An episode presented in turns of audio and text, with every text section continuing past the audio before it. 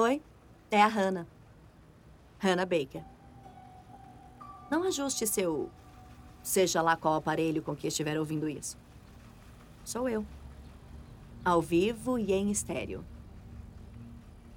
Sem compromisso de retorno, sem bis e dessa vez sem pedido nenhum. Pegue um lanche, se acomode. Porque agora eu vou te contar a história da minha vida. Mais especificamente, por que minha vida chegou ao fim. E se você estiver escutando esta fita, saiba que você foi um dos motivos.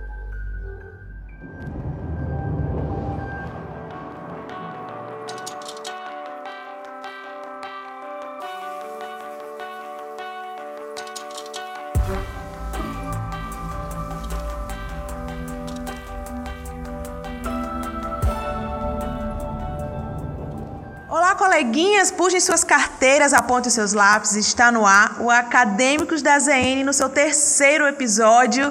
Eu sou Priscila e posso falar uma coisa? Eu também já sofri bullying. E aí galera, aqui é o Noelle. Eu acho que já fiz bullying, eu- mas já sofri muito bullying. Eu já revidei o bullying, já fiz a vingança dos bullying. Eu sou o bullying em pessoa. Oi pessoal, eu sou o Rogério, sou professor do Departamento de Direito, ah, trabalho com Direito e com Filosofia, uma vez que fiz meu doutorado em Filosofia, e a gente vai discutir um pouco sobre o bullying. Pensando em bullying, lembrem-se, nunca é frescura, vamos abolir essa expressão. Oi, pessoal, sou Lícia Dantas, psicóloga. E o bullying sim, é uma questão de saúde pública e de porquê. Estamos aqui com o nosso time, hoje com o nosso advogado, jurista e filósofo, professor Rogério, e também a nossa psicóloga Lissa, para tratar um pouquinho sobre o bullying, esse tema que está tão recorrente ainda mais agora em épocas de jogo da baleia, 13 porquês. Precisamos falar sobre o bullying de uma forma consciente, entender qual é a dimensão disso nas nossas escolas, com o nosso público, com as nossas crianças, os nossos adolescentes. Será que o bullying de hoje é o mesmo bullying que a gente sofria, Noelle, há uns 15 anos? Será? É, será? A Alice vai falar um pouquinho das suas experiências nos seus consultórios, de outras escolas. O Rogério vai falar um pouco que tem um projeto bacana que ele, que ele implementa em algumas escolas. Então, será? Será que é frescura? Eu comecei esse podcast achando que era frescura, que o pessoal hoje em dia estava muito sensível, estava levando muita coisa a sério. Mas, quando vocês têm nada de também escutar esse podcast, vocês vão, assim como eu, mudar um pouco a opinião de vocês. Galera, é sério, a gente precisa conversar sobre o bullying. Então sejam bem-vindos e bem-vindas, está no ar, terceiro episódio do Acadêmicos da ZN.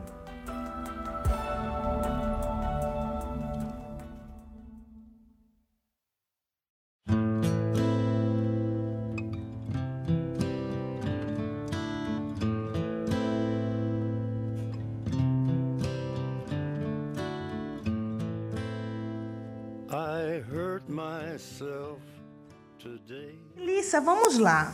Falando em termos da psicologia. É possível conceituar o bullying? né? O que realmente é o bullying? O bullying é esse ato violento repetitivo que a gente observa que vem, eu acho que historicamente sempre existiu, mas aí trouxe essa palavra bullying porque vem do inglês, do violento, do agressivo e que tem repercussões não só físicas, mas acho principalmente psicológicas. Mas tem que ser um ato repetitivo e sempre a vítima é aquele que é mais fragilizado. Até o agressor, inclusive, ele já conhece a vítima que ele vai né, chegar junto para praticar o bullying. E a gente tem que ter um cuidado muito grande, porque os profissionais da área, não só da psicologia, mas da área de saúde, da área do direito, o pessoal da área escolar, principalmente, né, que está aí juntamente com as vítimas do bullying, tem que ter um olhar sensível, um olhar de realmente de acolhimento à dor daquela pessoa que está em sofrimento iminente. Mas aí, quando a vítima chega no consultório, procura uma ajuda, né? Várias outras etapas já foram vencidas. A identificação do ato de, de, de agressão, propriamente dito, e a abertura da vítima a ser ajudada. Até porque a vítima ela vai ter que ter um empoderamento para enfrentar isso e um suporte muito bom, principalmente da família. Se ela não tem uma família que tenha um feeling do que está acontecendo com seu filho, com sua filha, ou com a pessoa que está com ela, porque a família, a gente fala de uma família, mas hoje os contextos familiares são diversos. E a gente vai ter que entender que as famílias precisam estar preparadas de não só conscientizar, mas sensibilizar as pessoas para entender que esse ato realmente tem consequências gravíssimas na vida do ser humano. Lisa, e, e uma coisa importante é o seguinte: na verdade, como é um fenômeno bem complexo, então a gente tem que entender ele de uma forma realmente sistêmica e interdisciplinar. Então, quando a gente fala, por exemplo, na, na figura de ah, professores atentos ao que está acontecendo em sala de aula e também uma equipe multidisciplinar, como psicólogos e até mesmo, na verdade, orientações na família, a gente tem que ver que esse quadro, englobando todos esses atores, isso auxilia no, no próprio processo de acolhimento dessa criança que está sofrendo uh, esse tipo de agressão. Para chegar, vamos dizer assim, para chegar no consultório da Lissa, antes teve uma fase na escola prévia em que a escola ou identificou aquele problema, porque às vezes, como Lícia falou, né, a família talvez seja o primeiro termômetro, né? Acho que ela primeiro a notar talvez a mudança no comportamento é, da criança e do adolescente, mas às vezes essa identificação não acontece em casa, acontece pela própria escola que vê, que presencia, que está tão presente na vida escolar do aluno. No projeto que está sendo desenvolvido na escola, vocês percebem que há um preparo dessas escolas para tratar sobre o assunto ou ainda precisa ser melhor trabalhado isso junto ao ambiente escolar, aos professores, coordenadores? Como é que está esse panorama hoje? É, a nível institucional, o grande problema é, ainda continua sendo a falta de informação. Existe uma confusão muito grande de não saber identificar e dar a devida importância ao que é o fenômeno do bullying. Não é só a agressão verbal, por exemplo, ou a agressão física, né? como ele engloba uma série de comportamentos que acabam gerando um tipo de violência, digamos assim, mais amplo, repetitivo, que acaba minando a própria identidade do agredido, né? Então, essa incapacidade ainda da escola e das pessoas que lidam com esse problema de identificar que o bullying ele não é simplesmente uma agressão pontual, esporádica ou qualquer tipo de agressão, esse ainda é o grande problema. Dentro desse projeto, há uma preparação para os professores, como eles devem proceder, como eles devem identificar quando o bullying está ocorrendo? Quando a gente pensou esse projeto, qual seria a metodologia para desenvolver esse projeto nas escolas? Lidar com os professores seria uma outra etapa, mesmo porque a metodologia seria outra. É, a gente está falando aqui da UERN, de dentro da UERN e para a comunidade em geral, e uma das ideias é que aqui a gente está para receber o prédio novo. O complexo cultural do campus agora a gente vai ter um espaço disponível para exercitar melhor as atividades de extensão. E aí a gente vai ter facilidades, por exemplo, para poder marcar fora do expediente escolar de quem está trabalhando né, dos professores que estão trabalhando, ou até mesmo num sábado, por exemplo, para poder fazer trabalhos mais direcionados. Isso é uma, é uma perspectiva mais para o futuro. Atualmente a gente trabalha exclusivamente com crianças e adolescentes e isso tem uma metodologia própria. Quando o Rogério estava é, explanando, ele falou que existem diversos tipos de bullying. Para a gente entender um pouquinho, primeiro, na escola, quais são essas formas de bullying mais gritantes que a gente encontra? Primeiro a gente tem que ter em mente a violência cometida repetidas vezes, né? Tem que ter uma continuidade nessa violência, porque não é qualquer violência ou qualquer agressão que vai caracterizar um bullying. Você pode ter simplesmente um evento é, esporádico onde houve um desentendimento e acabar, mas o bullying ele tem outro componente, que é essa questão da, da, da violência repetitiva e isso vai caracterizar, na verdade, alguns modelos. Né? Por exemplo, você pode ter uma violência física repetitiva, onde um agressor, por ter uma estrutura corporal mais forte do que o outro, ele se utiliza dessa diferença para poder oprimir e chegar às vias de fato, por exemplo, ficar empurrando, ou ficar beliscando, ou ficar chutando, né? Então esse seria um tipo de bullying físico. Nós podemos identificar outro tipo de bullying, que é o bullying psicológico, quando você na verdade se volta para uma violência mais sutil, simbólica. Você se utiliza de artifícios do tipo ação de apelidos utilizadas repetidas vezes como a, criança e o adolescente. Ele vive na verdade em é, buscando construir a sua identidade ele está indo em formação tudo é muito potencializado. Ele, esse apelido ele pode estar relacionado por exemplo a características físicas. Rotulação e uma criança que não tem uma identidade formada, quando ela se sente rotulada, ela se sente muito incomodada, né? Até porque tem a questão da autoestima da criança que está em desenvolvimento, né? E aí com essa intimidação, com essas humilhações que são psicológicas, que ninguém vê, que ninguém toca, aquela criança ou adolescente muitas vezes não estão preparados para esse tipo de violência, que é aquela que ninguém vê, mas é a que mais acomete cicatrizes internas no ser humano. E aí ele vai precisar de suporte. Será que ele tem?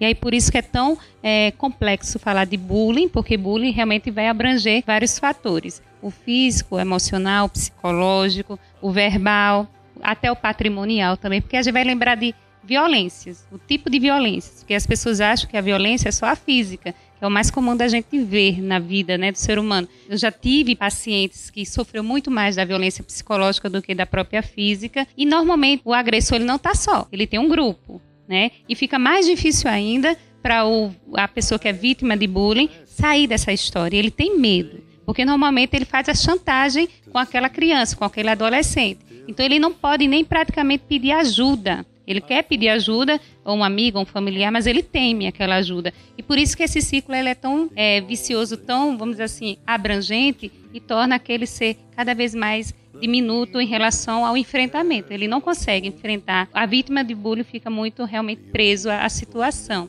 E nesse instante, quando eu atendo alguma criança e adolescente, eu também lembro do Estatuto da Criança e do Adolescente e busco ajuda na vara da infância ou com os conselhos tutelares. É aí que realmente se dá a interdisciplinaridade das áreas. Essas várias formas de bullying, elas podem se, elas podem trabalhar, digamos assim, entre si. E aí você não tem como identificar exatamente as causas do bullying.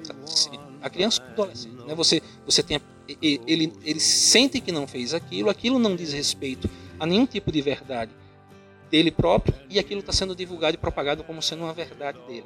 Então isso é uma violência dentro das, das da identificação do tipo de bullying seria um, um bullying moral, né, onde você destrói, digamos assim, a, a, a imagem da, da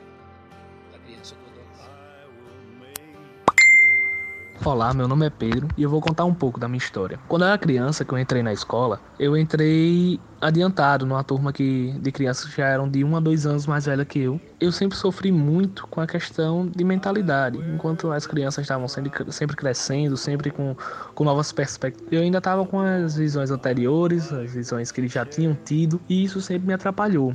Eu nunca tive contato com outras crianças antes de entrar na escola. Na minha família, eu sempre tive pessoas que eram ou muito mais velhas que eu, ou muito mais novas que eu. Ou seja, eu nunca tive a experiência real de infância, experiência de correr pelos cantos, de brincar com crianças. Ou seja, quando eu cheguei na escola eu não tinha diálogo. Eu não sabia como me portar com crianças. Por muito tempo eu fiquei sendo chamado estranho, aquela pessoa que não sabia falar, ou seja, ficar naquele canto isolado sem falar com ninguém. Quando eu decidi que tava na hora de eu começar a fazer amigos, eu não tinha a mentalidade que eles tinham. Ou seja, enquanto eu já ainda já tava num nível maior, ainda tava com aquele pensamento retrógrado. Eu saí do título de menino estranho de menino lesado para menino lesado para menino abestalhado, atrasado. Em 2009 eu fiz 10 anos na, quando eu entrei no ensino fundamental 2. Por muito tempo, até o nono ano, eu levei o apelido de menino de 10 anos, porque enquanto tava todo mundo no sexto com 11 ou 12, eu era o menino de 10. Eles já estavam passando da fase da pré-adolescência, entrando na fase da adolescência, só que na visão deles eu ainda era aquela criança de 10 anos. Os amigos que eu criei foram os amigos que também sofriam exclusões, sofriam de, de chacota por causa de outras coisas, seja por sua estrutura física, seja por pensar diferente, mesmo que tivesse a mesma mentalidade. E por muito tempo foram só essas pessoas que eu conversava, até que eu cheguei no ensino médio. Quando eu cheguei no ensino médio, eu vi que realmente naquela época ia dar para parear. Eu ia conseguir finalmente ter uma mentalidade muito mais próxima do que aqueles que conviviam comigo e eu finalmente ia deixar de ser excluído. Eu criei uma esperança e fiquei feliz por finalmente estar alcançando aquele estágio. Só que quando eu cheguei no segundo ano, as coisas começaram a desandar. Um garoto, ele não era da minha sala, ele era de outra sala. Só que ele era bastante extrovertido, ele conseguia fazer amizades. Quando as pessoas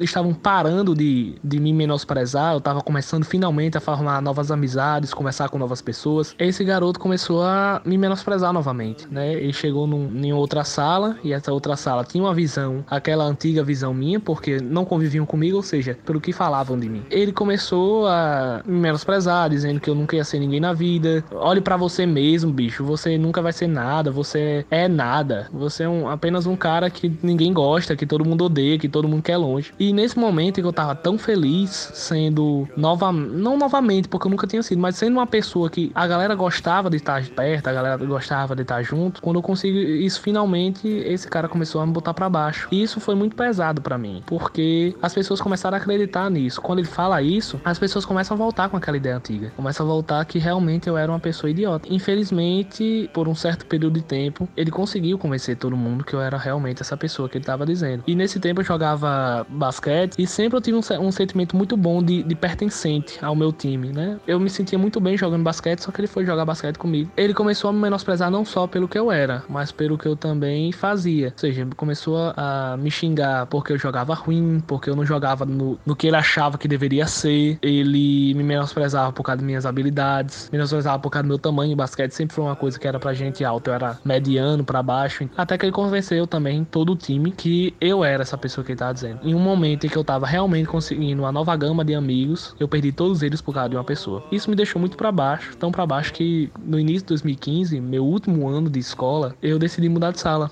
Me chamaram para outra sala, uma, uma amiga. Eu, eu aceitei sem se pestanejar porque eu não aguentava mais. Foram mais de 10 anos dentro da mesma sala, recebendo os mesmos xingamentos. De início foi difícil mudar, porque primeiro tava mudando minha mentalidade e eu tava também agora tentando novamente reconquistar aquela galera. Depois de um certo tempo, talvez 3, 4 meses, eu consegui que as pessoas começassem a gostar, conversar comigo tudo é uma questão de perspectiva. É isso que eu levei da, do bullying. Se a gente dá uma chance da pessoa falar, essa pessoa não seja quem realmente a gente esperava ou que diziam que ela era. Então é isso que eu levo. Eu acho que parar para ouvir alguém é uma coisa extremamente importante. Saber o que essa pessoa é realmente antes de julgar. Por muito tempo eu sempre pedi muito para que essas pessoas me ouvissem, parassem para realmente ouvir o que, eu, o que eu senti, o que eu falava. E hoje eu tenho essa felicidade de ter pessoas que realmente param e me ouvem, param e se importam comigo. E eu sou muito agradecido a isso. Geralmente, como é que esse pedido de ajuda ele é explícito? Geralmente ele chega para o pai, para a mãe, para a professora e diz: olha, está acontecendo isso.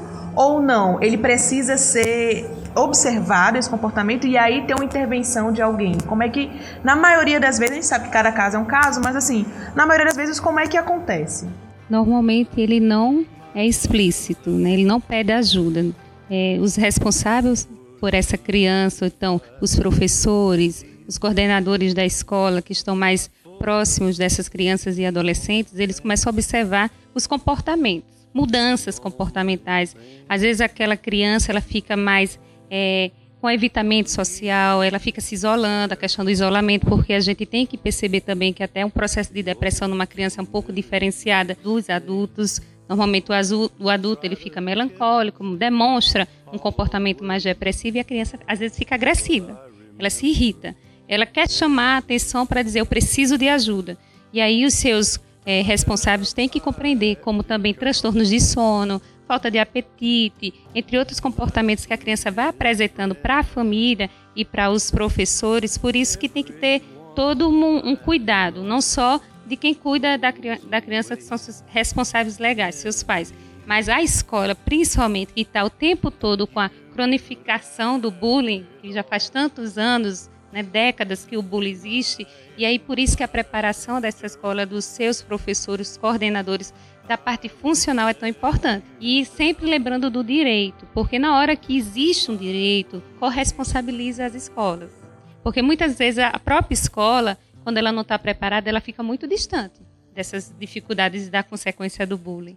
É importante você falar nisso porque agora no ano passado a gente teve uma a publicação de uma lei que é muito importante nesse processo de luta e de combate ao bullying. E ela cria uma série de parâmetros para que todas as escolas sejam obrigadas a desenvolver mecanismos de combate e de prevenção ao bullying. E um dos aspectos mais evidentes assim que a gente tem observado lá no projeto, né, porque a gente faz alguns levantamentos né, a partir de alguns questionários, é o fato da vergonha de quem sofre. Muitas vezes essa criança ou adolescente é, não só não divulga na escola, entre os professores, mas também não divulga dentro de casa porque se sente envergonhado por estar sofrendo aquilo, se sente realmente é, diferente por estar sofrendo. Até porque esse sentimento de vergonha ele vem com um misto também de outro sentimento que é o medo. A vergonha nunca vem sozinha, nunca vem isolada. Então a criança, principalmente dependendo da idade dessa criança, e ela não tiver um bom diálogo com seus pais, esses pais que não estejam tão próximos dela, ela vai ter medo e vergonha de falar sobre o assunto porque ela já foi muito fragilizada sobre, sobre ele. Ela já foi muito violentada, na verdade, né, sobre os seus agressores. E aí ela tem medo também de implicar a própria família e se implicar. Oi, meu nome é Rafaela eu tenho 18 anos e eu vou contar a minha história. Quando eu era criança, eu mudei de cidade e na primeira escola que eu estudei, eu sofria bullying. As pessoas me excluíam, riam da minha cara e me chamavam de estranha por ter um sotaque diferente, por usar termos diferentes. Ninguém queria ser meu amigo. A única amiga que eu tinha era uma garota que também sofria bullying, também era chamada de estranha. Eu acho que foi por isso que a gente se uniu, sabe? Para tentar sobreviver ali dentro. Eu acho que o fato que mais me marcou foi uma vez que uma garota da minha sala, cara, ela me odiava. Ela me odiava mais do que todas as outras 40 crianças que estudavam comigo. Um dia ela teve a brilhante ideia de esconder a carteirinha dela da biblioteca dentro da minha mochila quando ninguém estivesse olhando. E na hora do intervalo, ela saiu gritando que eu tinha roubado a carteirinha dela. Numa sala em que todo mundo me odiava, era meio óbvio que as pessoas acreditariam nela, né? E aí todo mundo foi pra sala, mexeu na minha mochila e lá estava a carteirinha. Eu não tinha nem como me defender. A carteirinha estava dentro da minha mochila. Ninguém ia acreditar em mim. Tava ali, a prova tava ali, sabe? E a única pessoa que me defendeu era minha amiga ela foi, brigou com a menina, as duas foram parar na coordenação. O desfecho foi que a minha amiga levou a culpa de tudo, teve que pedir desculpas e abraçar a garota que estava me acusando. Meses depois, no final do ano, eu mudei de escola, não por causa do bullying, porque meus pais não praticamente não tinham noção do que estava acontecendo. E naquela época bullying quase não era discutido, se é que era discutido, né? Então eu não mudei por causa disso, mudei por outros motivos. E para mim foi a melhor coisa, porque eu mudei de escola e eu fui para um lugar em que eu não era mais a excluída, eu não era mais a estranha da turma, ninguém mais ria de mim, pelo contrário, todo mundo me recebeu muito bem e me aceitou muito bem. Eu fui muito bem-vinda e fiz amigos incríveis lá dentro. Pra minha amiga que ficou na outra escola, as coisas só pioraram. Tudo caiu sobre ela, né? Não tinha mais com quem dividir a carga do bullying. Tudo ficou com ela e eu não tava mais lá para defendê-la, né? Então, para mim foi maravilhoso, para ela foi um pesadelo. O que eu carreguei do bullying, eu acho que como ele era muito voltado pro meu sotaque, hoje meu sotaque é muito mais fraco, porque eu passei a forçar muito para que ninguém notasse, sabe? Para que ninguém visse um chiado diferente ou escutasse um termo diferente. Eu tentei pegar muito sotaque daqui para não mostrar que eu era de outro lugar, para que ninguém risse de mim, ninguém me excluísse ninguém me chamasse de estranha. Então, hoje eu sinto muita falta, porque eu acho o meu sotaque natural muito bonitinho, mas eu acabei perdendo boa parte dele por causa disso.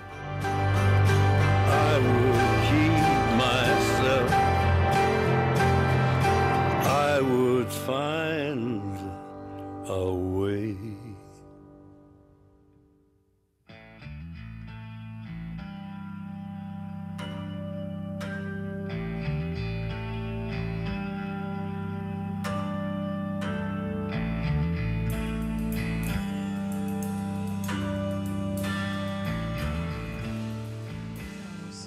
É, nesses seis anos de projeto, tem algum caso uh, que lhe marcou, que vocês. que lhe gritou aos olhos e que mexeu de alguma forma com você ou com as outras pessoas do projeto? Você se recorda de algum? O, o projeto, uh, eu desenvolvo ele desde 2011. Dentro da, da UERN, é, a equipe ela é renovada anualmente. A gente faz uma seleção e anualmente a equipe ela é renovada. Nós, na verdade, acabamos que escolhemos escolas aleatórias. Na verdade, é, eu lembro de dois casos. Eles têm, eles, eles comungam da mesma raiz. O, o que me marcou, na verdade, foi a relação do próprio fenômeno do bullying que essas crianças sofriam com outras violências que elas sofriam. A, a nossa metodologia do projeto, ela não estimula que as crianças falem, até mesmo para evitar que seja colocado é, em constrangimento, em que outras crianças possam, se, possam cair como exemplos né, dentro de sala de aula. A gente não tem essa finalidade. Assim. A gente acabou tomando conhecimento de crianças que sofriam bullying, que tinham autoestima muito fragilizada, eram crianças muito introvertidas, muito isoladas do resto da sala. através de professores, a gente soube que também, além do fato dessas crianças sofrerem bullying por causa dessa introversão, por causa de, desse distanciamento do resto da sala, essas crianças também tinham sofrido violência sexual dentro de casa. Isso é mais comum do que a gente imagina e isso é muito chocante. Então, é uma coisa que caminha junto. Então, quando a gente imagina e discute a questão do bullying, por mais que o foco seja a violência que está acontecendo sistematicamente dentro de sala de aula, essas, essas relações e as interconexões, elas estão também dentro de casa. E, Lissa, lá no, na sua história como psicóloga, né? Eu acho que você já passou, acho que, de tudo, né? No seu, no seu divã. Tem algum, algum episódio que também tenha lhe marcado? Mais do que os outros, porque imagino que todos... É, sempre tem aquela, aquela demanda que a gente... que marca, né? Teve um, uma adolescente que veio para mim, eu acho que há uns quatro anos atrás, e desde a infância que ela sofria bullying numa escola particular de Natal. E aí, ela, primeiramente por ela ser de cor, né? ela tinha, ela era negra, né? E isso para os amigos da escola era uma diferença. E ela começou a se automutilar. E os pais não sabiam por que existia automutilação. E ela queria tirar a pele dela para poder ser aceita na, na sala de aula. Né? E foi quando realmente trouxeram ela para o consultório, né? Comecei a fazer o atendimento para poder fazer a investigação, de entender o porquê daquela automutilação. E foi quando eu entendi que ela tinha muita raiva por ela ser negra, por ela não ser aceita pelo aquele grupo. E a gente começou a realmente a, a fazer a terapia e fazer com que ela enfrentasse e levei também para é, vara da infância, levei para a escola, porque a escola não estava dando a importância real sobre o acontecimento a criança se martirizando, se massacrando, né, se mutilando, isso é muito sério. E aí, quando a gente começou a fazer esse, esse link de escola, vara da infância, os direitos que a criança tem e os deveres que a escola tem, foi quando a escola realmente começou a se posicionar de uma forma mais correta. E a criança se tornou um adolescente, né, um, um jovem adulto, na verdade, e quando ele foi para faculdade, que ele pensou que tudo tinha terminado na vida dele, ele sofreu outro tipo de bullying, que foi o cyberbullying, realmente denigrindo a imagem dele de uma forma assim bem irresponsável. E pelos mesmos coleguinhas que, que estudaram com ele o tempo todo da vida dele, da infância, adolescência até a, a fase jovem adulta, e foi quando ele realmente quis tirar a própria vida. Então ele não estava mais preparado para passar por tantas agressões, sejam psicológicas, verbais e a questão da humilhação, tudo isso para ele não deu conta, porque ele pensou que as pessoas tinham criado maturidade sobre a situação. A situação do bullying muitas vezes realmente perde controle. E por isso que não só, é, vamos dizer assim, as escolas, a população, a sociedade, mas o governo em si tem que tomar uma, vamos dizer assim, uma posição mais forte em relação a essa demanda que às vezes as pessoas banalizam, negligenciam, porque na hora que você é negligente com a, a postura dos outros em, em, relação ao comportamento, você também está criando um tipo de violência. É aquele famoso é, um amiguinho que a gente gosta de tirar onda, né? Ah, tem um, sempre tem um amiguinho, né, um coleguinha que a gente tira onda desde sempre e aí cresce e continua tirando onda. E às vezes o que é uma brincadeira para um, uma onda para um, para o outro não é, né?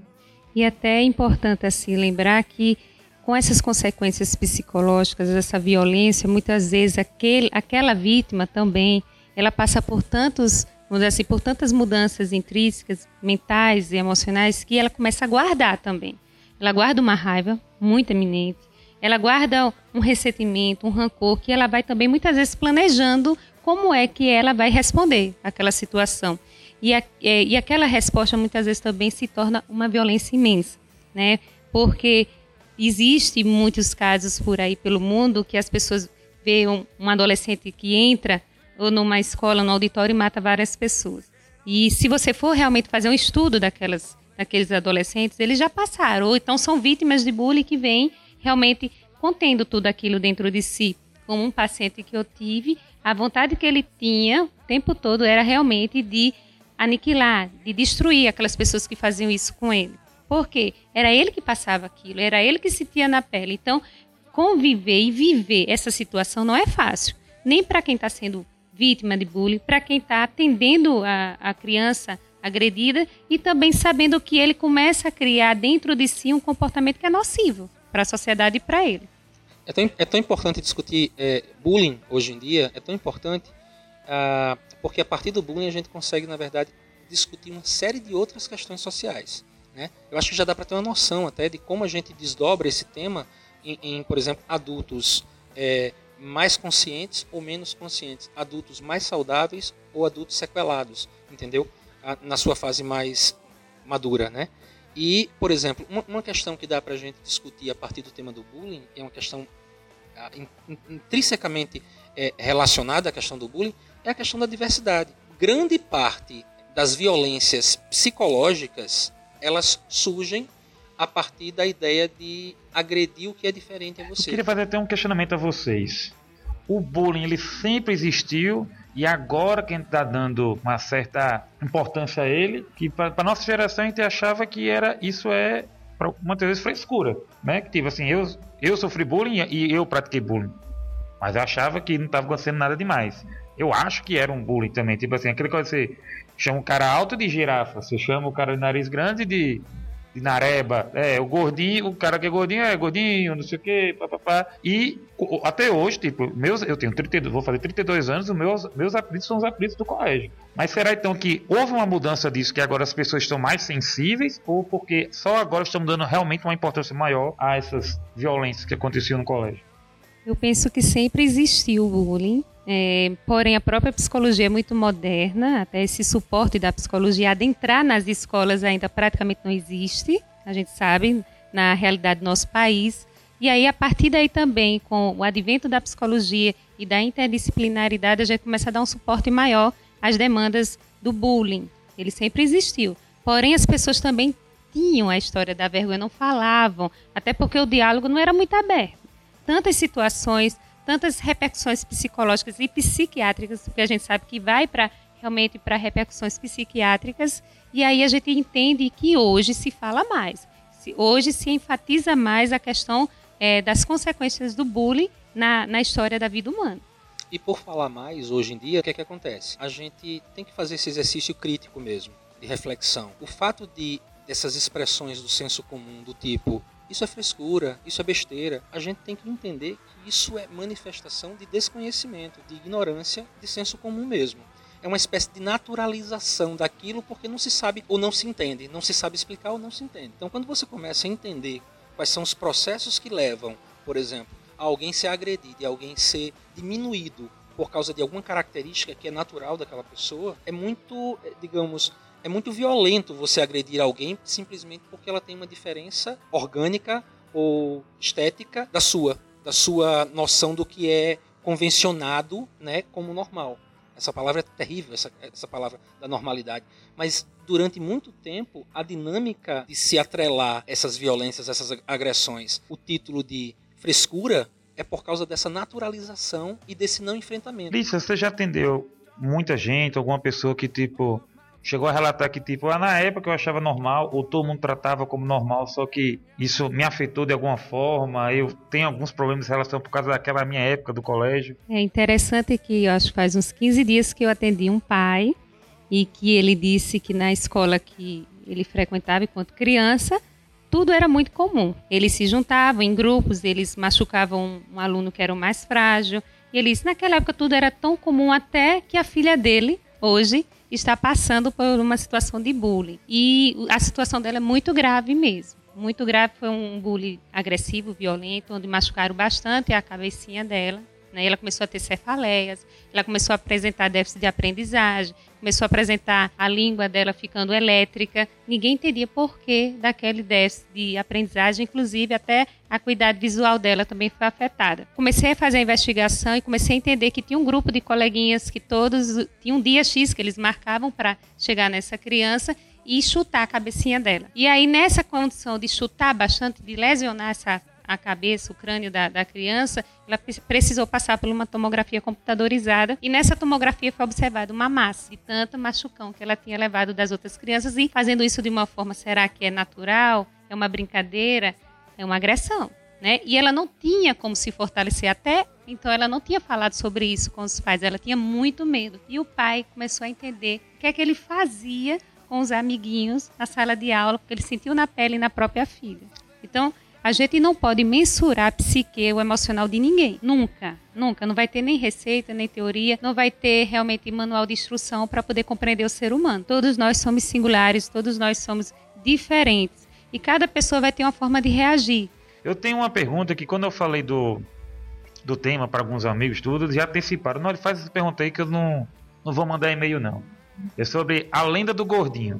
Um gordinho para sobreviver no colégio, ou ele era muito chato, ou consequentemente ele virar um comediante. Diz que, que isso era uma forma do gordinho sobreviver ao colégio. Que tem aquele, até que Leandro Hassum, que é comediante, falou: Ah, eu virei comediante porque eu comecei a me defender no colégio descobri que tinha acesso pro, pro, pra comédia. Essa parte aí eu falei: Isso é questão de frescura, tipo assim, se muito gordinho sobreviveu, ou possivelmente você já, já escutou muito sobre isso. Essa, essa lenda do gordinho, como é que vocês poderiam explicar melhor? Eu acho que existem, assim, na minha opinião, é, várias válvulas de escape, né? Quando eu era. É, eu ia falar menor, mas não dá. É, é não dá. Você estaria. Pra quem não sabe, eu tenho um metro e meio. Colégio, né? Então não dá pra eu ser muito menor. Mas quando eu era mais jovem, quando eu tava em colégio e tudo, eu sempre fui a criança gordinha. Isso aí, o bullying no gordinho não nem graça pra mim, que já conheço todas as piadas.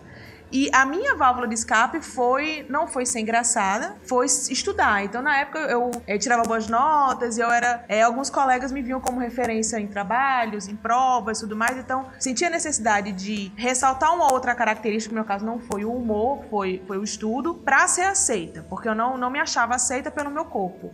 Isso quando eu era criança, adolescente, até hoje é, a gente muda a cabeça, mas a insegurança sempre vem, né? Então eu acho que o, a comédia, você ser comediante, é sim um, um, acaba sendo uma válvula de escape, sem dúvida, né? Do meu relato foi mais ou menos por esse lado, assim.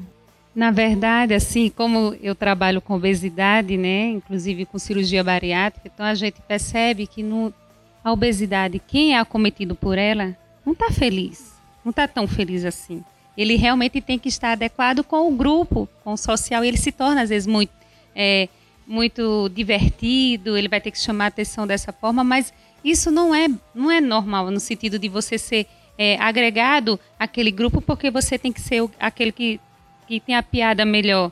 Ele realmente tem que ser é, acolhido de uma forma respeitosa.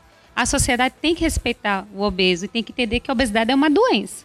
E por isso que hoje, cada vez mais, é outro problema de saúde pública é a questão da obesidade, e a gente tem que respeitar e não estar tá inferindo apelidos ou então piadas para aquela pessoa que está já passando por um processo de adoecimento. Mas uma pergunta que a gente tem que se fazer a partir dessa indagação é assim, por que o oprimido ele tem que se enxergar como causa de um problema que ele não pediu para estar, né, sendo colocado? É, é essa questão da expressão que é recorrente, está exteriorizando na verdade algo que é recorrente no dia a dia das pessoas. Tipo assim, isso é frescura. Nada é frescura. Essa palavra ela tem que ser desconstruída completamente, tem que ser, na, na verdade, banida. Eu acho o bullying do, do, do gordinho e tudo mais. É, na minha escola, obviamente, sempre existiu, mas não sei se é algo tão sistêmico que eu meio que abstraí, como eu disse, procurei outro, outros subterfúgios, né? Mas eu tenho uma experiência bem interessante. Quando eu já estava no ensino médio, já. Eu fiz toda a minha, minha vida escolar, né? Ensino fundamental e médio em Brasília. Brasília, eu era, estudei no colégio, na, na Asa Norte, bem, bem próximo, na verdade, meu colégio era da esplanada dos ministérios e tudo. E era comum você ter na minha escola filhos servidores públicos. Na verdade, você conta nos dedos de uma mão quem não era, né? E em um determinado momento chegou no colégio uma, uma menina que ela é, era filha de um deputado na época. E assim, a chegada dela no colégio foi um alarde muito grande. Então todo mundo já sabia que ia chegar a filha de um deputado no colégio. E essa menina chegou realmente, como, como se diria hoje, chegou para causar. Por algum motivo, o sorteio da causa dela foi Moar, né? Eu fui a escolhida para ser a, o, holofote da moça, né? Começou com. Ela tentou me denegrir. Ela, aliás, ela denegriu uma imagem várias vezes. Tinha uma menina que tinha um namorado e ela dizia pra essa menina que eu tava dando em cima do namorado dela. E assim, essa menina era minha amiga desde maternal. Ela estava comigo desde quando eu tinha 3, 4 anos, entendeu? E ela fazia de uma forma que a menina começou a acreditar naquela história. E aí eu procurei a coordenação. Eu tinha uma abertura legal com a coordenação e tudo. Só que o problema era, né? A menina era filha de um deputado e o colégio não quis, optou por não, uh, enfim, não se intrometer e tudo mais. Até que um dia ela partiu para o início de uma agressão. E aí eu voltei na coordenação. E aí, nesse caso, ela, a coordenação chamou a menina para conversar. Foi a primeira vez que a coordenação chamou a menina para conversar. No meu caso, a emenda foi pior do que o soneto. Porque o que gerou o princípio da agressão, ela ficou tão irritada por ela ter sido chamada a atenção na coordenação do colégio, que eu me lembro demais dessa cena. Ela entrou na sala de aula, ela estava na coordenação, saiu, foi para a sala. E ela já entrou na sala batendo a porta, o professor estava dando aula. Lembro demais, a professora de aula era química. E aí ela bateu a porta e aí ela me fez uma ameaça bem direta na frente de todo mundo. Ela gritou, ameaçou e saiu da sala novamente. O professor olhou, ficou aquele minuto de silêncio e voltou pro quadro e continuou a aula. Até então, em toda a minha vida escolar, eu sempre resolvi meus problemas sozinho. Eu nunca precisei envolver os meus pais em nada, em qualquer tipo de problema. Nesse caso, eu cheguei em casa. Nesse mesmo dia, na verdade, quando eu cheguei, da saída da escola, ela estava lá de fora do portão com um grupo de pessoas. E para quem não sabe, Brasília é muito comum a história das gangues, né? E aí eu cheguei em casa e eu falei, eu falei, é, dessa vez agora vai ter que envolver papai e mamãe, né? E aí eu contei desde quando essa menina chegou, tudo que vinha acontecendo e tudo mais. E aí minha mãe, no na, imediatamente ligou pro meu pai e na mesma hora eles foram ao colégio conversar diretamente com a diretoria e o colégio disse que acontecia, que não tinha muito o que fazer, que era era coisa de adolescente e assim vai. E aí meu pai fez: "Então beleza, vocês não vão resolver não? Então eu vou resolver". Meu pai, meus pais também são servidores públicos. E aí eles entraram em contato com, com o pai dela. É, meu pai teve acesso ao gabinete dele, entrou em contato diretamente com o pai dele, pai dela, é, e ele disse: Olha, eu preciso que você intervenha. Ele, eu me lembro muito que ele disse assim: Olha, acalme sua filha, porque ela está se escondendo atrás do fato de você ser um deputado. E isso pode ser um problema para você, porque se essa história vem a público, você é o deputado. E aí é, culminou que é, no final da história a menina voltou para o estado de origem dela, né? O pai tinha trazido ela para Brasília para ficar de olho nela e ela começou a dar tanta alteração que ela voltou para o estado de origem dela, né? Então assim foi é, é um episódio muito marcante para mim, para minha família foi muito marcante.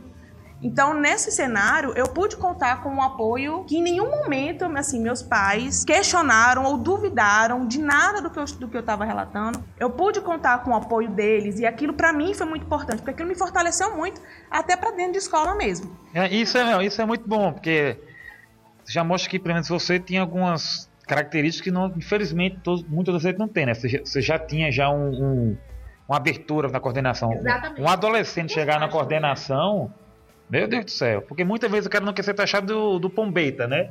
Eu não sou pombom, eu não, eu não passo por isso, eu jamais. Eu não, não sofro bullying. Eu sou massa.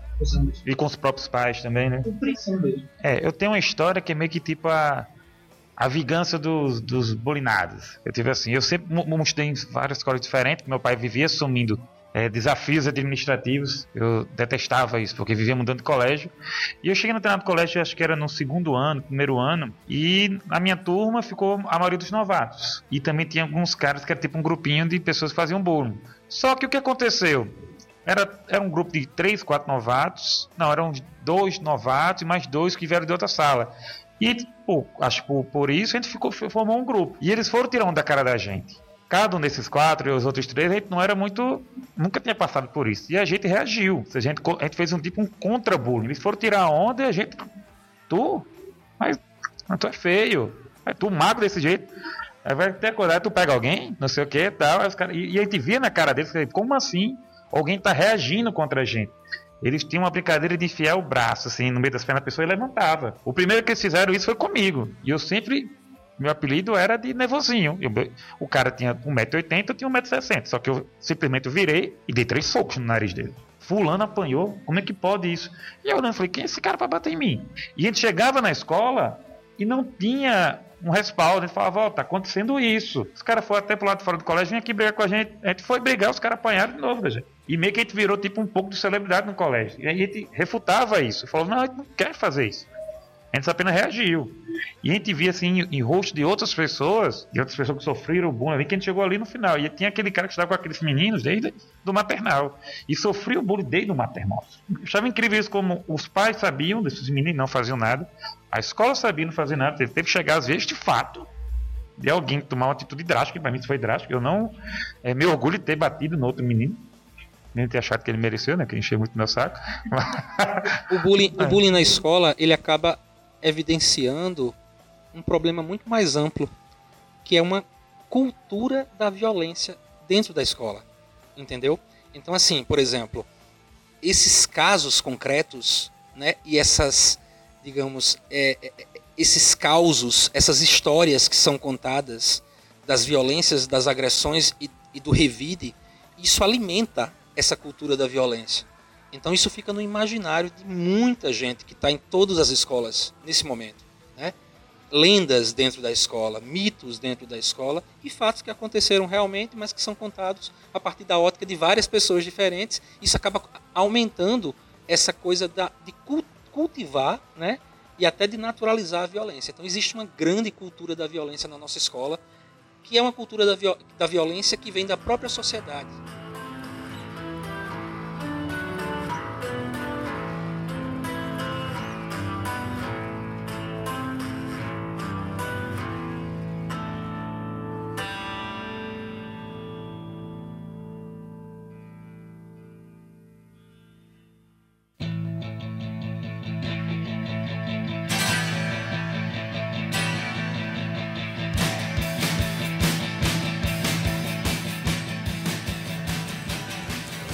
Bom, para a gente se encaminhando para o nosso final, eu queria assim rapidamente escutar a opinião dos nossos profissionais, nosso profissional do direito e a nossa profissional psicóloga.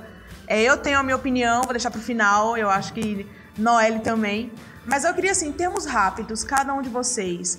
É, a gente está agora com uma série nova do Netflix, Os 13 Porquês que vem abordando de forma bem direta o bullying na escola, o bullying com o adolescente. É a sinopse da série, rapidamente para quem não assistiu. Um, uma menina, um adolescente, ela comete suicídio e antes de morrer, em vez dela deixar um bilhete, ela deixou 13 fitas gravadas, em que cada fita ela é direcionada a uma pessoa e essa pessoa ela considera o porquê da atitude drástica dela. Então, assim, olha, eu tirei a minha vida.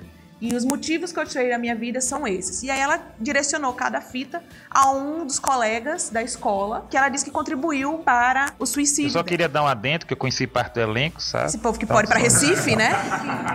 pode ir para Recife para visitar a CCXP, né? A gente fica aqui só olhando pela, pelo Netflix mesmo. E aí eu queria saber assim, primeiro pro Rogério. Rogério, é, você assistiu a série? Você já ouviu falar da série? O que, que você viu que coaduna ou não com a sua experiência dentro de uma escola brasileira? Como eu vou fazer uma análise, na verdade, do fenômeno do bullying, então eu vou me ater a isso, né? Porque a, a, eu acho que a forma como foi narrada e o próprio texto também escrito, isso falando em relação à questão da linguagem da série, caberia muitas críticas, caberia uma, uma, uma reflexão mais mais primorosa, né? Não li, não li nenhum comentário, não li nenhuma resenha, nenhuma discussão, mas tenho as minhas próprias é, impressões da série. Então assim, é como eu falei, uma coisa é a linguagem, né? A forma como eles escolheram para narrar esse suicídio, porque é, é, o, é, o, é, é a descrição, é a exposição do que levou, né, a Hannah a se suicidar então, é, essa linguagem que eles se utilizaram, eu acho que caberia um monte de, de, de reflexões críticas, mas assim, para outro programa. Em relação à questão do bullying, eu acho que não é muito diferente do que a gente vê no, no nosso, no nosso país e nas nossas escolas. Muitas vezes começa o foco, a evidência em um determinado é, indivíduo, começa despretensiosamente. Em alguns casos, proporções é, que chegam a, a, um, a um grau de violência sexual, entendeu? Onde desconstrói qualquer noção de, de, de, de, identidade dela, onde ela se sente completamente subjugada, entendeu? E aí é o que, é o que acaba gerando o suicídio. Bom, a gente percebe que essa série, né, tem os fatos positivos e os fatos negativos. E em relação à parte negativa, é a crítica mesmo da psicologia, é compreender primeiramente que quando a gente vai abordar suicídio, a gente tem que ter uma cautela muito grande, principalmente em redes sociais, na mídia, no jornalismo, o próprio jornalismo ele sabe que ele não pode estar falando sobre a situação, sobre essa demanda de uma forma às vezes até irresponsável. Não pode se falar, não pode propagar imagens de suicídio, porque pode ser um disparador. E para ser um disparador, para quem está passando por uma demanda de depressão psicótica, então de ideação suicida e que está fragilizado, é, esse próprio, essa própria série ela coloca de uma forma bem explícita as etapas que a adolescente passou para tirar a própria vida, né? É bem forte, até chocante. E a gente sabe que tem que falar sobre suicídio, a gente sabe que tem que falar sobre bullying, a gente sabe que tem que falar sobre tudo na vida do ser humano, mas como falar? como propagar isso. Então, tem que ter um cuidado muito grande, até porque a, a internet, a tecnologia, as redes sociais, ela tem uma função muito forte na, na vida do, do ser humano. Falou-se sobre bullying, sobre estupro, sobre depressão, sobre violência física, até chegar ao suicídio. Mas a gente vai ter que não divulgar da forma que foi feita. Porque a forma que foi feita realmente pode ser um disparador muito negativo e a gente começar a observar aí grandes números de suicídios e a gente não dá conta nem controle porque já virou uma febre essa série. Ela é muito bem elaborada, mas ao mesmo tempo ela talvez tenha pecado nessa situação da, da questão do suicídio e das pessoas que estão passando pela depressão, na depressão grave. Então, eu penso que deve-se ter séries, mas não dessa forma, até porque o brasileiro, ele já quando ele enxerga, quando ele toca, que ele começa a absorver as informações, muitas vezes também vai na mesma velocidade. Elisa, eu acho que o ponto-chave é isso mesmo que você falou.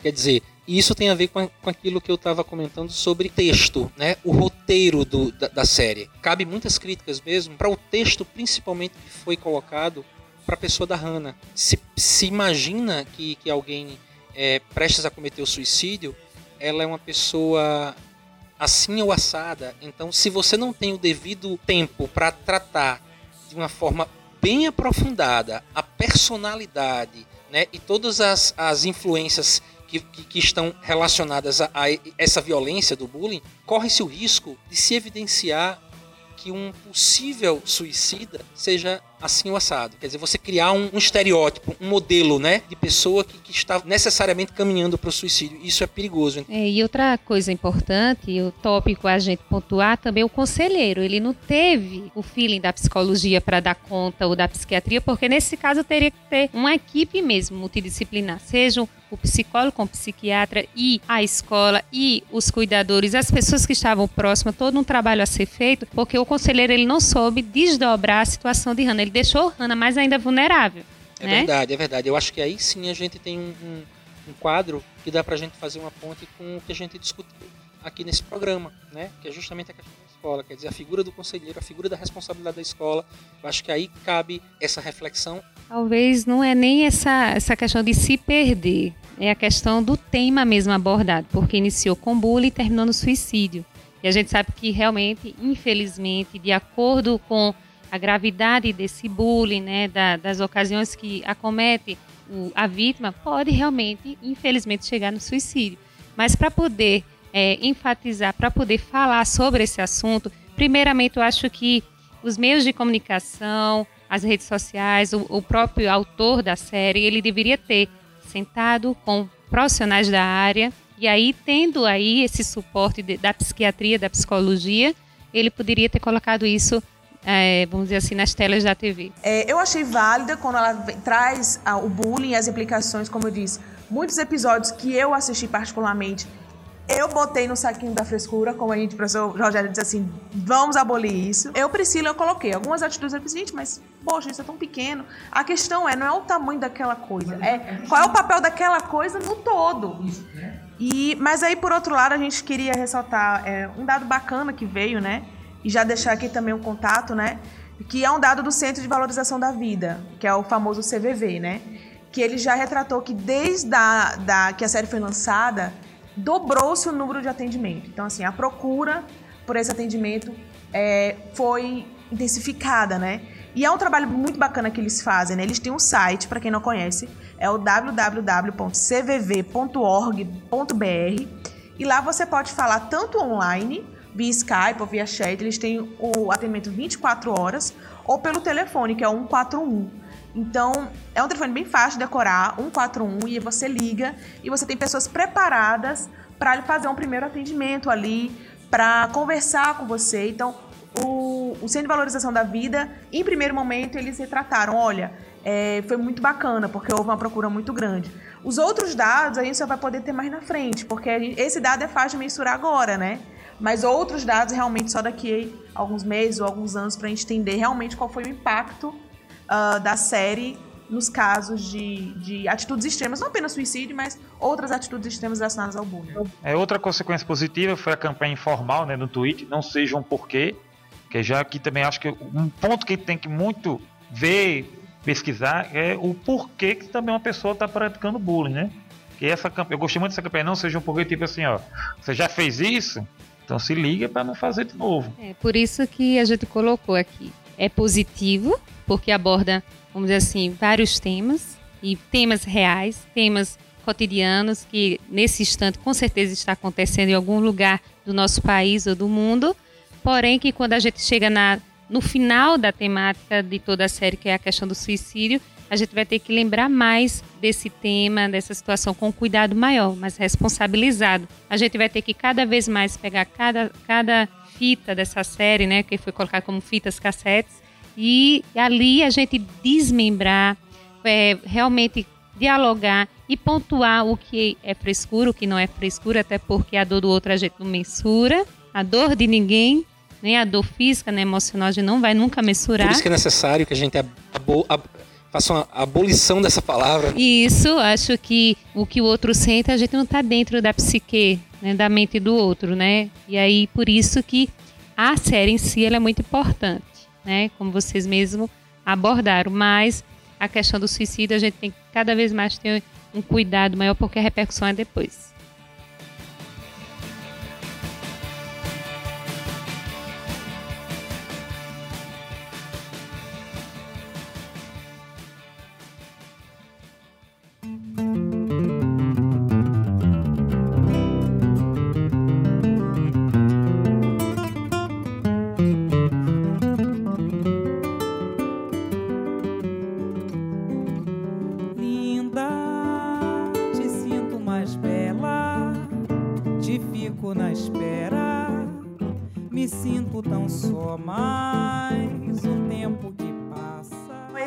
Nosso terceiro episódio. Eu queria agradecer imensamente a Alissa e a Rogério por estarem com a gente, por ter contribuído tanto. Ter dado uma aula pra gente aqui. Uma verdadeira aula. Foi interessante relembrar alguns fatos que aconteceram comigo, com Noelle. Enfim, trazer um pouco da experiência da Alice e do Rogério, que estão vendo hoje. A gente tem a nossa visão de 15 anos, né? Agora, como é que estão? A gente vê que talvez não tenha mudado tanto assim em relação aos alunos. A gente precisa que os nossos professores mudem, né? Que nossos pais nos ajudem. E eu queria agradecer imensamente a participação de vocês e pedir aos nossos ouvintes, lembrando do nosso, nosso e-mail, é, manda um e-mail pra gente, dê o nosso feedback, tem uma história bacana para contar, quer compartilhar conosco alguma experiência, mural, arroba, acadêmicosdazn.com com. Estaremos sempre abertos. Muitíssimo obrigado. Só lembrar que tipo, a gente vai ler seu e-mail. Você pode mandar, mandar umas mensagens, nós vamos ler aqui. Recebemos um e-mail do, do nosso último programa, que foi sobre é, a ciência da computação em Hollywood. A gente falou que você poderia mandar uma mensagem codificada, mas mandar sem chave. Ou seja, não, não vamos ler o e-mail porque o cara não mandou a chave. Ou seja, a gente não sabe o que está escrito no e-mail. Eu sei, olha, mas de qualquer forma, obrigada. É, obrigado. obrigado. Manda a chave, cara, quem te lê seu e-mail. Estamos aguardando, viu? Por favor. Eu, sei, eu, eu desconfio de quem tenha sido. Mas estamos aguardando a chave. E aí, galera, valeu muitíssimo. Obrigada. Bom, nossas portas estão sempre abertas para vocês.